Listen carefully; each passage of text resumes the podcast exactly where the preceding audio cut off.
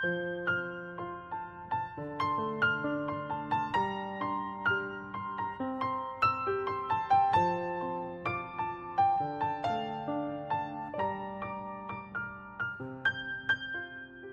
家好，我们是读书郎，我是既然。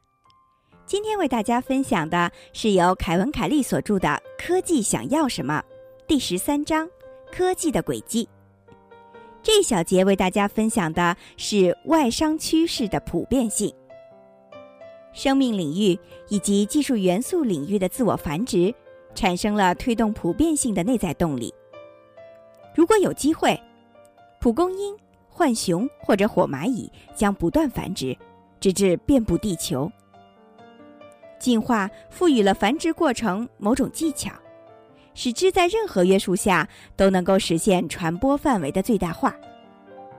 可是，因为现实资源有限而竞争无限，没有物种可以达到完全的普遍分布。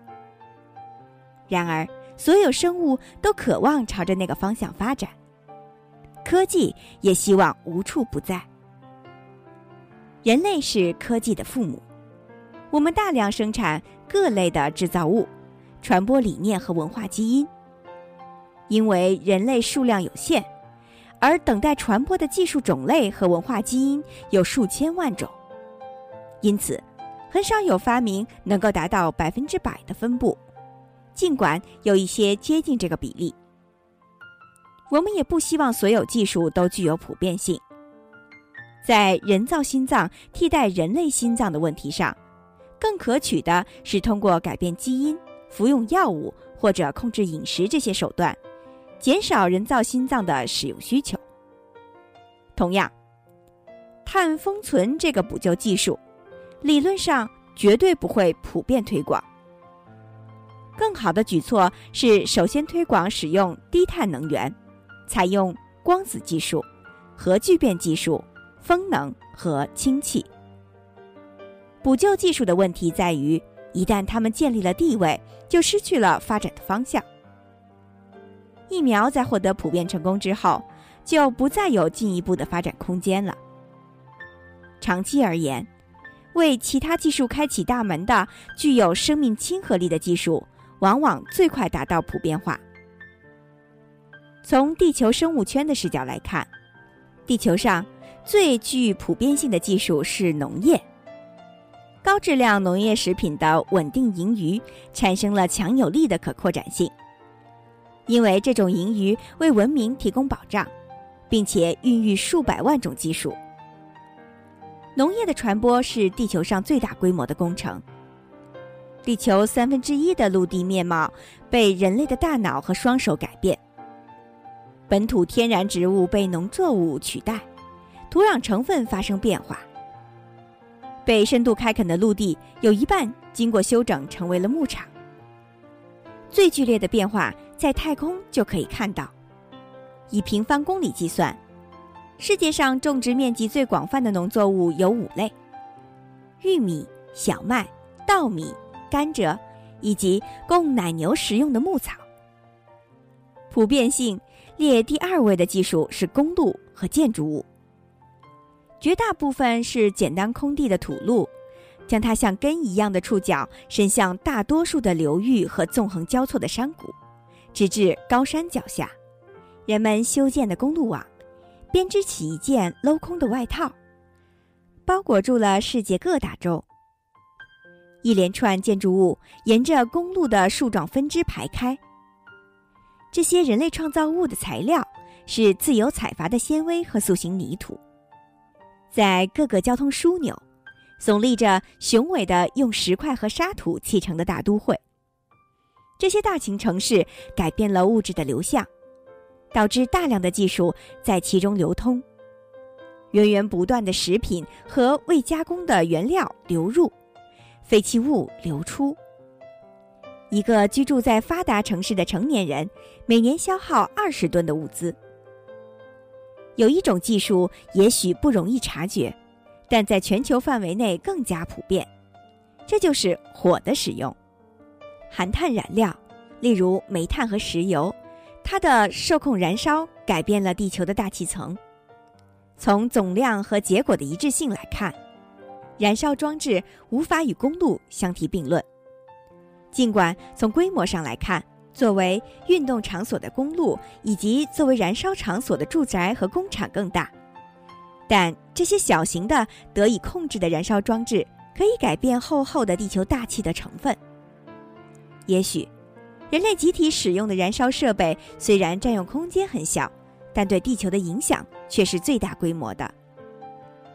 接下来要谈的是我们经常接触的物品。在日常生活中，给几乎无处不在的技术列一份清单，其中将包括棉布、铁刀、塑料瓶、纸和无线电信号。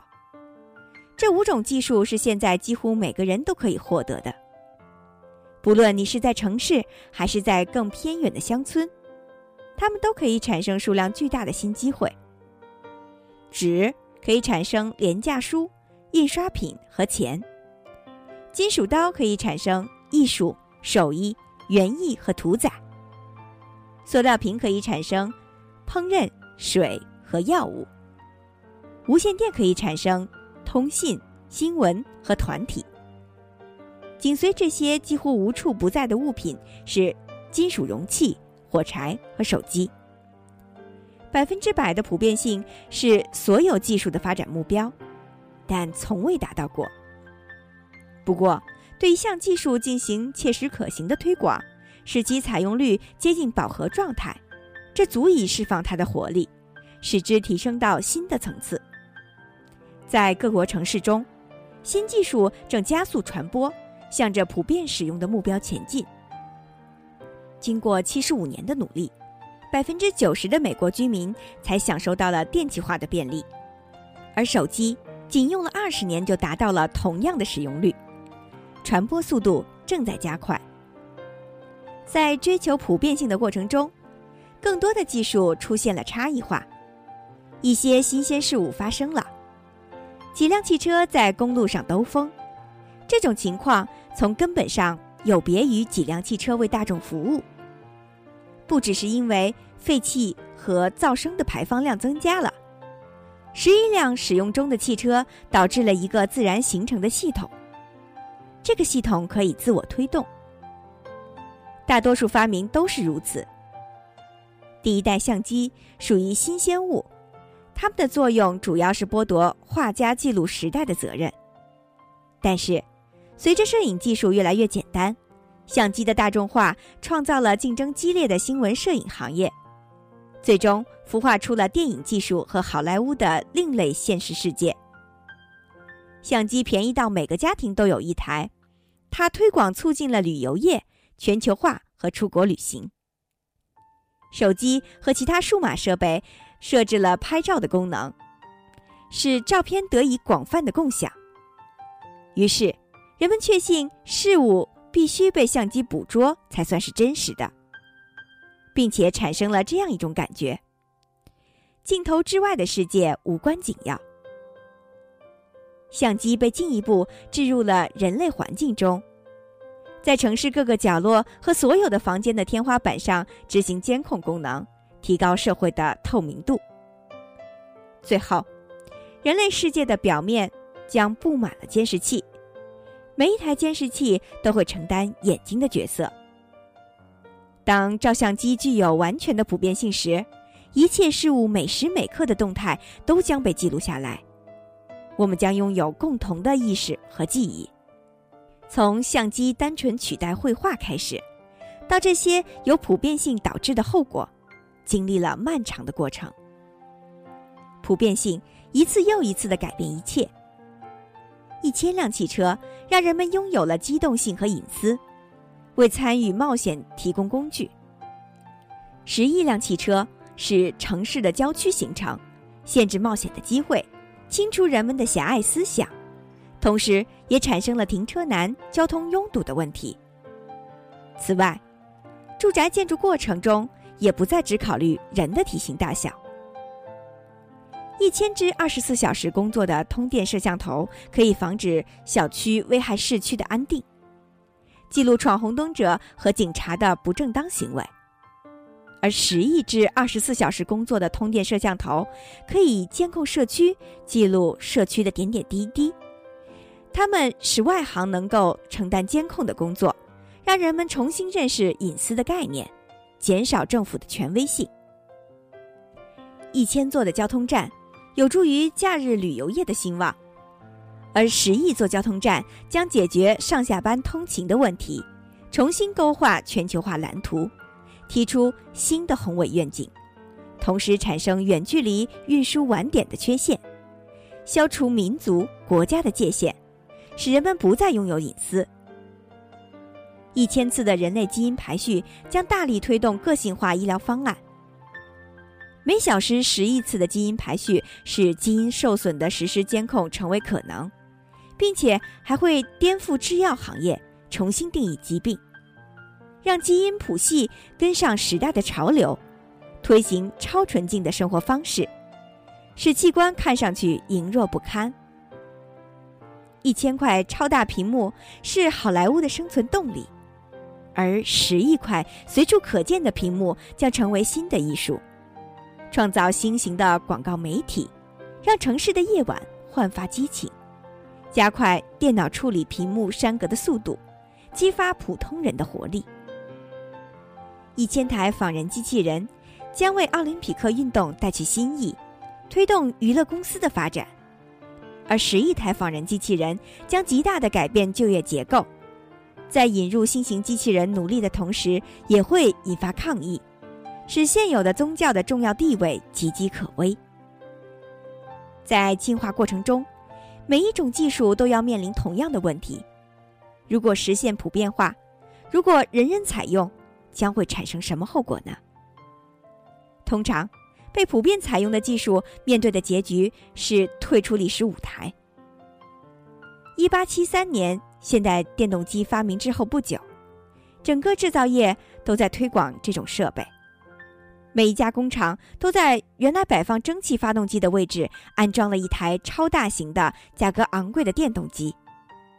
这台电机驱动一个由轴杆和传送带构成的复杂系统，从而带动遍布工厂的数百个小型机器运转。这股旋转动力由单一来源出发，飞速穿过整个厂房。二十世纪前十年，电动马达不可避免地开始进入了家庭。人们改造这些设备，使之服务于家务劳动。它们与蒸汽机不同，不会冒烟，也不会。喷气或者流水，这个五磅重的大块头只会有节奏地发出嗡嗡声，就像工厂的情况一样。这些独挑大梁的家用电机被用于驱动家中的所有机械设备。一九一六年，美国贤美顿公司的家用电机装有控制六种速度的变阻器，工作电压为一百一十伏。设计师唐纳德·诺曼指出。希尔斯罗巴克公司的产品目录上，家用电机的广告价格是每页八点七五美元。这种轻便的电机将驱动缝纫机转动，也可以将它与绞乳机和搅拌机连接，或者连接缓冲装置和研磨机。风扇可以与家用电机快速连接，还有打蛋器，可以搅拌冰淇淋和鸡蛋。一百年后。电机实现了普遍化，并被置于机器的内部，从外面看不到。一个家庭不再只有一台家用电机，而是有数十台，每一台都很难看到。电机现在不再作为独立的设备，而是成为很多电器不可分割的一部分。它们驱动家电产品，充当这些人造自我的肌肉，它们无处不在。在写作这部分内容的时候，我对所处的房间内所有内置的电机进行了非正式的统计，其中包括有五块旋转的硬盘、三台模拟的磁带录音机、三台照相机、一台摄像机、一块手表、一只闹钟、一部打印机、一台扫描仪、一台复印机、一台传真机、一台 CD 播放机和一台地板辐射供暖系统的泵。这是我家一个房间里的二十台家用电机，一座现代工厂或者办公楼里有数千台。我们不会想到电机，没有意识到它们的存在。即使我们依赖于它们运转，它们很少失效，但是却改变了我们的生活。我们也没有意识到公路和电的存在，因为它们无处不在，通常不会出现故障。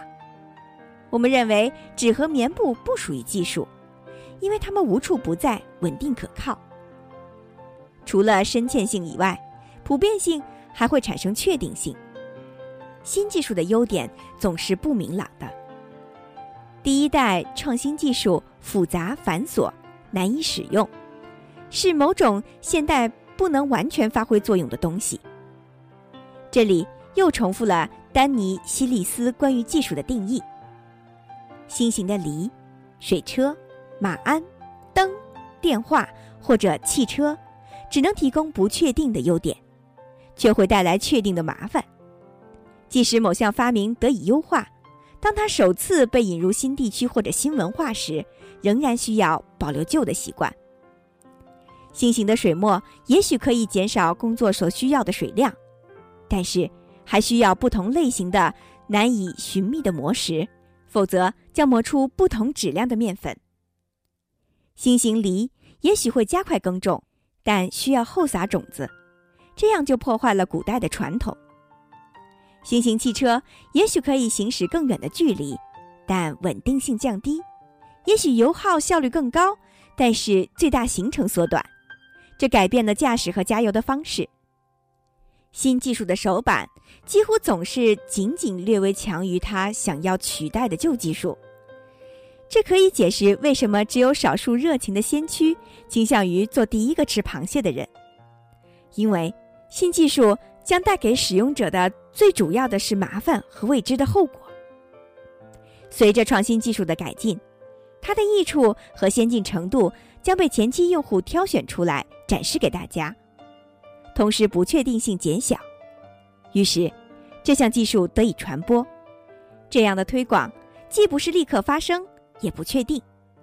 因此，每一种技术的生命周期内都有这样一个阶段：因该技术而受益颇多的人和无缘该技术的人并存。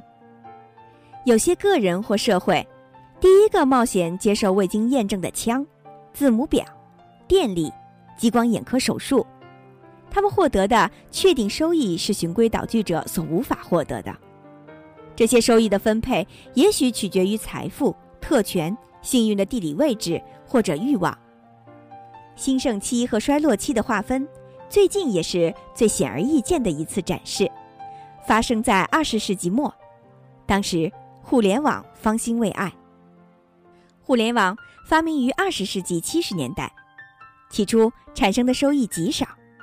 它的主要用户就是它的发明者，一小群精通编程语言的专业人士。它的作用就是自我完善的工具。从诞生的那一刻起，互联网的建设目的就是为了使这些专业人士谈论互联网理念时有更多实质的内容。同样的，第一批业余无线电爱好者广播的主要内容是关于非专业无线电通信的探讨。早期民用波段无线电电台全是关于民用波段的讨论。最早的博客交流的是如何写博客。微博出现的前几年里，用户都在研究如何使用微博。二十世纪八十年代早期，掌握了网络协议的深奥指令的技术先驱们，为了找到有兴趣探讨这种工具的同道中人，遗失到处于萌芽状态的互联网上。并告诉他们书呆子朋友们。可是，互联网被其他所有人忽视了，他们认为那不过是少数青春期男孩的业余爱好。互联网的连接费用不低，打字需要耐心和技能，处理难以理解的技术语言时需要强烈的意愿。除了执着于此的人，几乎没有其他人在线。他对大多数人缺乏吸引力。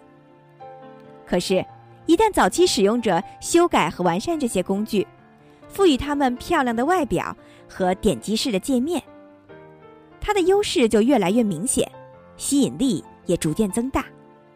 当数字技术的巨大收益逐渐浮出水面时，如何解决一部分人无法享受这种收益的问题，给人类提出了挑战。这项技术仍然价格高昂，需要个人电脑、电话线，按月交费。但是，使用者从网络分享的知识中获得了力量。专业人士和小企业抓住了它的潜能。从全球范围来看，这种向世人传播力量的技术的初期用户是具有其他很多相同条件的人群：汽车、和平生活、教育、工作和机会。作为提升个人素质的工具，互联网的影响力越明显，数字鸿沟就越显而易见。一项社会学研究认为，有两个美国并存：一个美国的公民是穷人，无钱购买电脑；而另一个美国公民是配备了个人电脑的富人，他们是数字技术的受益者。二十世纪九十年代。当时，我们像这样的科技拥护者正在推动互联网的发展。我们经常被问到：如何面对数字鸿沟问题？我的答案很简单：顺其自然。我们没有必要做任何事，因为诸如互联网这样的技术的自然发展历程是一个自我实现的过程。享受不到科技收益的人暂时处于劣势，但是。科技力量将会解决这个问题，而且不止于此。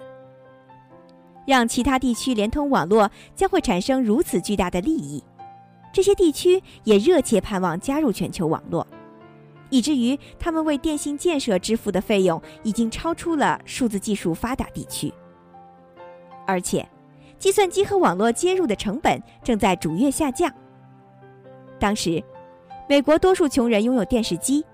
按月支付有线电视费用，购买电脑并联网的花费不再昂贵，很快就低于电视的支出。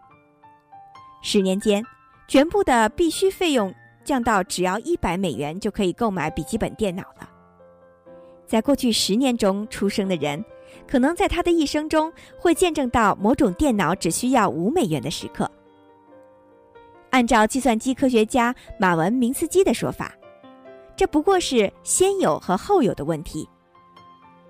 技术先行者，也就是早期用户，为几乎无法工作的初期劣质技术版本付出了太多的代价。这些先行者购买了首批稀奇古怪的新产品，用自有资金为后期用户提供价格更低廉、性能更优良的版本。后者将在不久后获得极其便宜的产品。从本质上来说，先行者代替后来者为技术进化提供资金支持。富人提供资金为穷人研发便宜的技术，这难道不应该吗？我们看到这种先有和后有周期，在手机领域表现得更为明显。最早的手机比砖块还大，极其昂贵，性能一般。我记得一位很早使用手机的技术朋友，花费了两千美元购买了一部早期的手机。他外出时会将手机装入一个专门指定的手提包里。我不太相信所有人都会为了一个看似更像玩具而不像工具的物品花费那么多钱。当时很难想象二十年内会出现下述的状况：这台两千美元的装置将便宜到可以用后继器。体积小到可以装到了衬衫的衣兜里，普遍程度高到了连印度的环卫工人也会拥有一台。当连接互联网对加尔各答的街头流浪者而言尚属遥不可及时，科技固有的长期趋势已朝着网络普遍使用的目标前进了。事实上，这些后有国家的手机普及状况在很多方面优于美国的先有系统，于是。手机成为了先有和马上就有的例子。在这样的例子中，后使用者更快的获得了移动电话的理想收益。对技术最激烈的批评仍然集中在暂时的技术鸿沟上。不过，这个脆弱的界限给社会造成了困扰。常见事物和普遍事物之间，后期使用和全体使用之间的分界，是科技发展的重要起点。当批评者质问我们这些互联网的捍卫者，我们计划怎样解决数字鸿沟问题时，我回答顺其自然，然后回击道：“如果你们想要表现的自己忧国忧民，不要担心那些现在还不能上网的人，他们会蜂拥而至，速度比你们想象的还要快。相反，你们应该担心我们如何面对人人都上网的情况。当互联网的六十亿用户同时发送电子邮件时，当没有人下线，不分日夜时刻在线时，当一切都实现了数字化，不存在线下事务的时候，当互联网无处不在时，我们应该如何应对呢？那将产生值得担忧的、预料不到的后果。今天，面对 DNA 排序、卫星导航定位、极为便宜的太阳能电池板、电动汽车，甚至营养问题时，我会说同样的话：不要担忧那些没有通过光纤电缆与自己学校的网络连接的人，要担忧人人都这么做时会发生什么情况呢？我们过于关注那些食物匮乏的人，却忽略了思考人人食物充足的情况。一些先有人问津的技术可能表现过他们的主效应，但是，除非这些技术渗透到某个文化中，否则次级、三级效应不会显现出来。科技的大部分让我们感到惶恐的意外结果，通常是被普遍接受之后。大多数正面事物也是如此。人们认为，在下面这些具有生命亲和力的可扩展技术中，内嵌的普遍性趋势是最常见的。通信、计算、社会化和数字化，它们的后续可能性似乎无穷无尽。可以融入到物质中的计算内容和通信内容似乎是无限的。迄今为止，人类的发明没有一项可以达到我们所说的足够智能的程度。从这个意义上来说，此类技术的普遍性永远无法满足。它不断朝着普遍存在的这一目标延伸，与其他所有的技术一道，在通向普遍性的轨道上前进。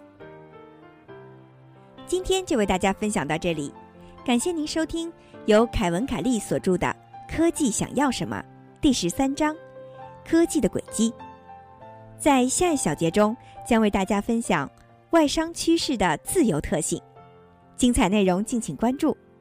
我是既然，我们是读书郎，谢谢收听，再见。